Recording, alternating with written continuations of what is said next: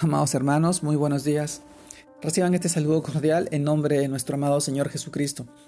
Y permítame compartirles en esta oportunidad la reflexión de hoy día, que se titula Una historia que continúa.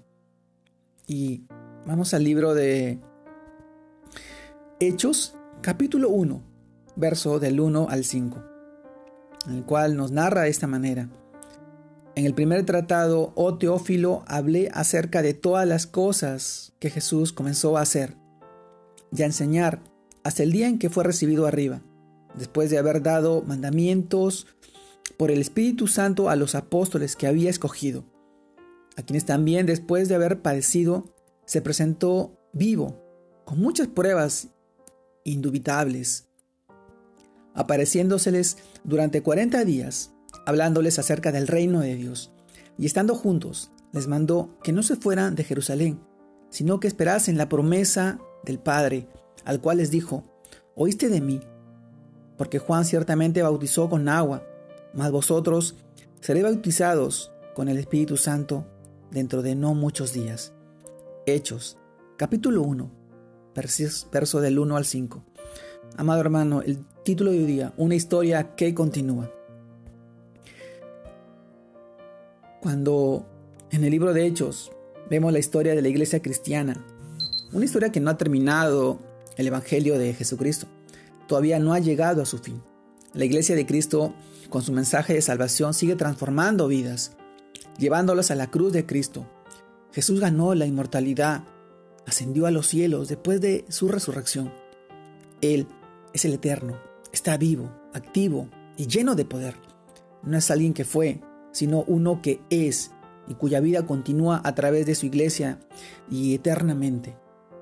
Amado hermano, la iglesia recibió el poder para cumplir su misión, la obra del Espíritu Santo, el consolador o confortador que da vigor, espíritu y fuerza, el que anima, el que alienta, el que consuela. La venida del Espíritu Santo es el cumplimiento de la promesa de Jesús. Nos dice, pero yo os digo la verdad, os conviene que yo me vaya, porque si no me fuera, el consolador no vendría a vosotros. Mas si me fuere, os lo enviaré. Juan capítulo 16, verso 7. Amado hermano, la acción, la acción del Espíritu Santo convence a las personas de justicia perfecta en Cristo, porque resucitó y volvió a la gloria de su Padre. Convence de que el mal quedó derrotado y condenado en la cruz del Calvario nos convence de la realidad de nuestro pecado y de la suficiencia de nuestro Salvador para perdonarnos y darnos vida y vida eterna y vida en abundancia. Amado hermano, demos gloria a Dios porque cuando Jesús volvió al Padre, vino nuestro ayudador que estaría con nosotros para siempre. No está sujeto a limitaciones porque está en nosotros. Y a donde quiera que vayamos, Él está ahí. El Espíritu nos traerá una comunión interrumpida de poder y eficacia para hablar de Cristo, nuestro Señor y Salvador. Amado hermano, esta historia todavía no ha terminado, todavía no ha llegado a su fin.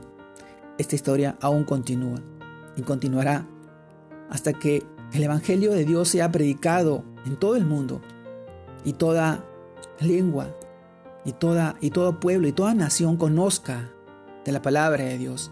Y esa es nuestra comisión. Y este es el mandato que Él nos da a nosotros, llevar el Evangelio y predicar a toda raza, a toda cultura, el Evangelio de Jesucristo. Y llevar su palabra de amor.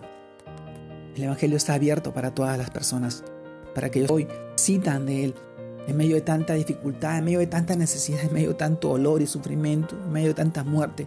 Vivimos valles de sombras de muerte ahora a raíz de esta enfermedad y cuántas personas necesitamos Hoy les comparto, no lleguemos tarde a los corazones de aquellos que necesitan. No permitamos que sigan partiendo sin conocer el Evangelio de Jesucristo, el Evangelio de nuestro amado Señor, el que nos da vida, el que nos rescató y nos salvó del lugar de pecado y miseria donde estábamos y donde vivíamos. Él quiere rescatar a más personas, pero ¿quiénes serán los que vayan? Heme aquí, envíame a mí y envía a mis hermanos a que puedan cumplir tu promesa y el mandato de ti, mi Señor y mi amado Jesús. Gracias a todos por seguir cumpliendo este tiempo y haciendo su voluntad.